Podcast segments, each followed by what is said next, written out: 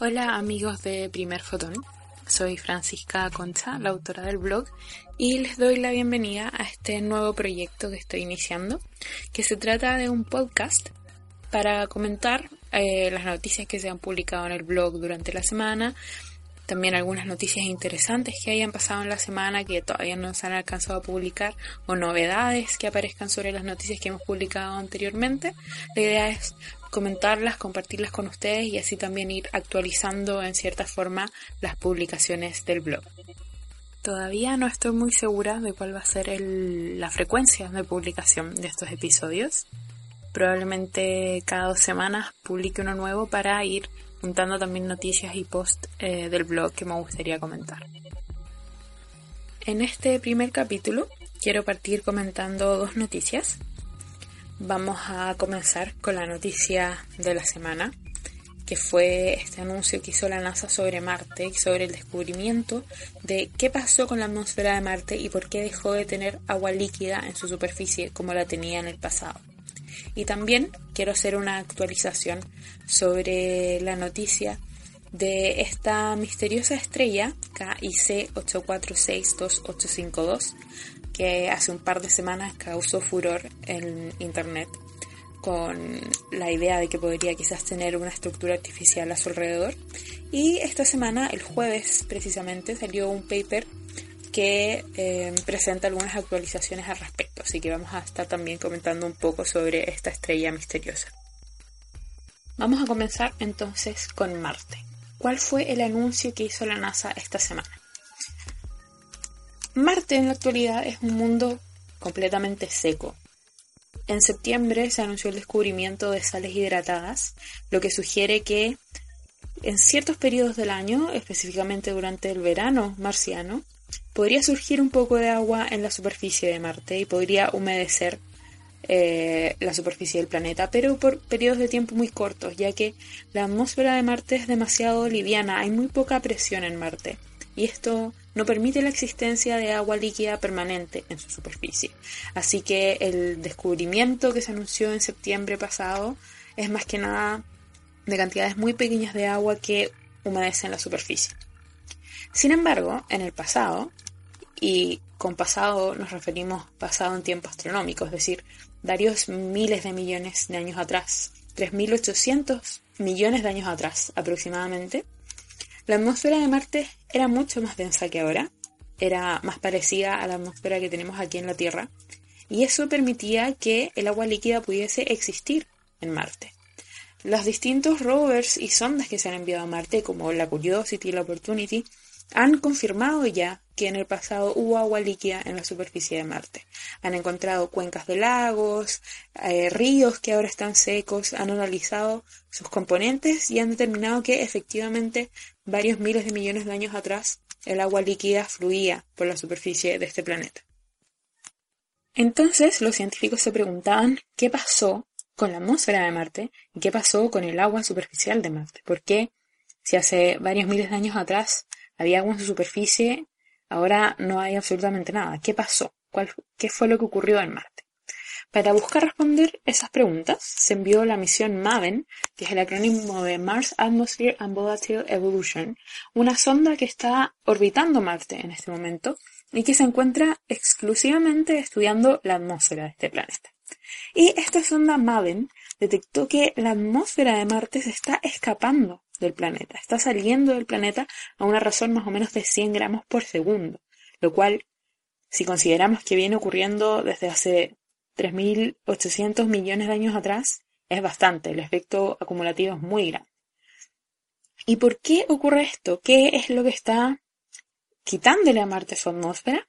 Bueno, al parecer es lo que llamamos el viento solar. El viento solar es un flujo de partículas cargadas eléctricamente que salen constantemente del Sol o de cualquier otra estrella, pero en el caso de Marte y de nuestro sistema solar nos llega el viento del Sol.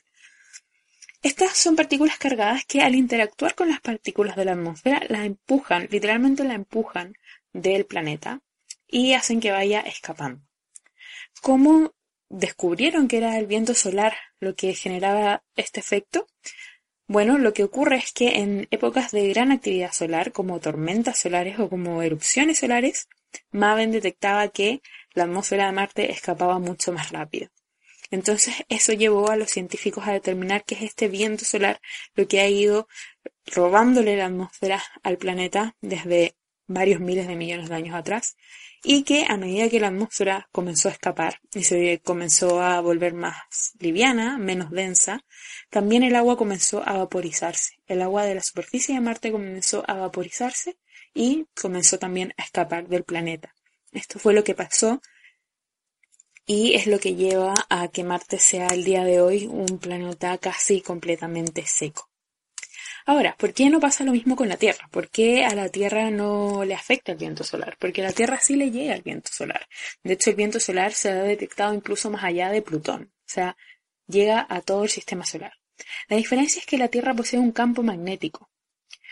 El núcleo líquido metálico de la Tierra genera un campo magnético alrededor de nuestro planeta y ese campo magnético actúa como una barrera para estas partículas del viento solar. Por lo tanto, el viento solar, las partículas de viento solar, no pueden interactuar directamente con la atmósfera de la Tierra. Si bien logran sacar algunas partículas de la atmósfera, porque algunas sí alcanzan a llegar, es algo muy mínimo comparado con lo que ocurre en Marte. Así que tenemos que agradecerle a nuestro campo magnético que nos protege del viento solar. Marte no tiene campo magnético. Se cree que en el pasado, cuando todavía tenía agua líquida, sí había un campo magnético que lo protegía pero algo pasó en algún momento, 3.800 millones de años atrás, que este campo magnético desapareció, se desactivó. Algunos creen que el núcleo de Marte puede haberse solidificado en esa época, todavía es algo que no está claro, pero al desaparecer este campo magnético, el planeta dejó de estar protegido contra el viento solar y este comenzó a robarle su atmósfera. Esto es lo que presentó la NASA esta semana que ayuda a develar este misterio de qué es lo que había pasado con el agua líquida de Marte, a dónde se había ido. Ahora ya tenemos mucha más claridad sobre este tema. Así que esta fue la noticia de la semana con anuncio en vivo de la NASA y todo incluido. Por supuesto, pueden pasar al blog donde está el artículo sobre esta noticia y ahí pueden ver con mucho más detalle los comentarios. Incluso la NASA sacó un video bastante entretenido que muestra cómo el viento solar fue robándole la atmósfera a Marte. Así que los invito a pasar por el blog para que lean el artículo que está mucho más completo con todas las, con toda la información de esta noticia. Y bueno, si bien esta noticia de Marte es muy interesante y a mí por lo menos me pareció muy emocionante y muy entretenida, la noticia astronómica que se sigue robando todos los titulares es la de esta misteriosa estrella KIC 8462852. ¿Y por qué quise comentar también esta noticia? Porque ya está en el blog un artículo que fue publicado hace un par de semanas atrás con todo lo que se descubrió de esta estrella, que en realidad fue un comportamiento extraño de esta estrella. El flujo de luz que proviene de esta estrella variaba mucho y de maneras distintas a lo que estamos acostumbrados.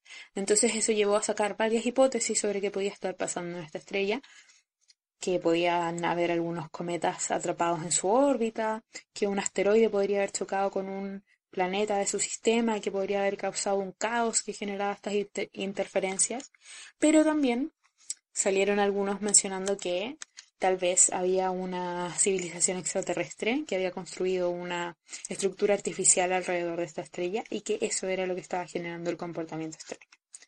Entonces ahí salió la SETI. La SETI es una institución, en realidad es un grupo de instituciones y su nombre proviene de Search for Extraterrestrial Intelligence, búsqueda de, de, inteligencia extraterrestre. Son una serie de organizaciones que se dedican a detectar radiación electromagnética, transmisiones de radio, cualquier tipo de señal extraña que llegue del espacio exterior y que pueda provenir de alguna civilización extraterrestre o de algún planeta con habitantes inteligentes que puedan estar enviando este tipo de señales de manera intencional. Entonces, cuando salió esta publicación de esta estrella KIC, la SETI de inmediato dijo, ok, esta estrella hay que monitorearla, hay que estudiarla para ver qué es lo que está pasando. Entonces, em, varios telescopios de la SETI, en particular el telescopio Allen de la SETI, que es un array parecido a ALMA. La SETI en general se basa en radioastronomía, detectar señales de radio provenientes del espacio exterior. Entonces, este Allen Telescope Array es un radiotelescopio que se ubica cerca de San Francisco, en Estados Unidos. Se dedicó a escuchar, en cierta forma, esta estrella KIC. Por dos semanas ya la han monitoreado y el jueves la SETI publicó los resultados en un paper de sus observaciones y la verdad es que reportan que no encontraron ningún tipo de señal extraña proveniendo de esta estrella. Em, ellos trataban de buscar dos tipos de señales de radio.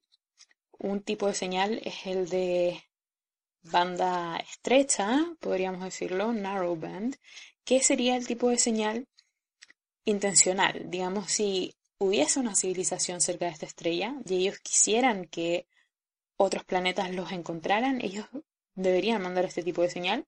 No se encontró ni rastros de esta señal, ni tampoco señales de radio de banda ancha o broadband, que sería lo que podríamos escuchar desde esa estrella si es que tuvieran efectivamente esta estructura artificial funcionando a su alrededor. Ese sería el tipo de señal que una estructura así podría emitir y que nosotros podríamos detectar y tampoco se detectó nada de este tipo.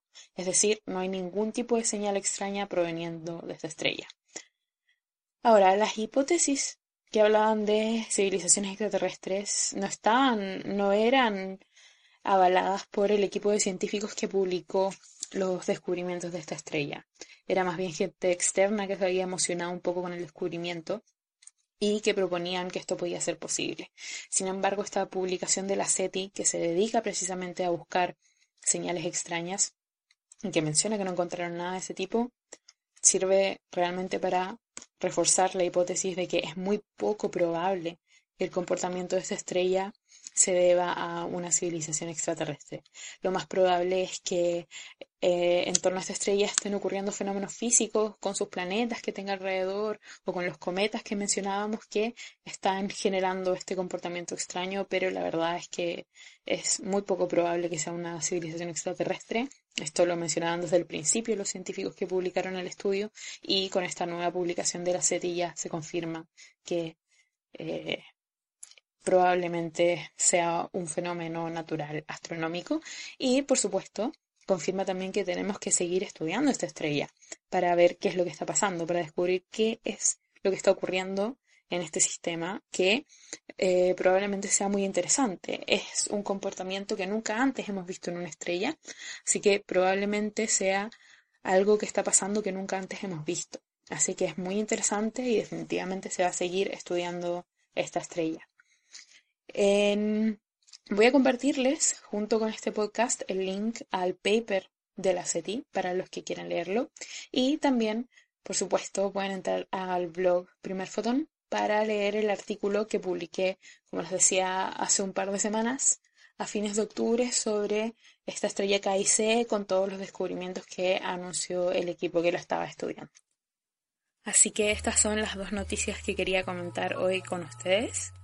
Espero próximamente subir un nuevo capítulo de este podcast, que por cierto todavía no tiene nombre. Podríamos ahí buscar con quienes lo hayan escuchado y quienes les haya gustado alguna idea para el nombre de este podcast del blog Primer Fotón. Los invito a pasar a mi blog, ya saben, en primerfoton.wordpress.com. Hay muchas más noticias publicadas últimamente, más allá de las que comenté hoy.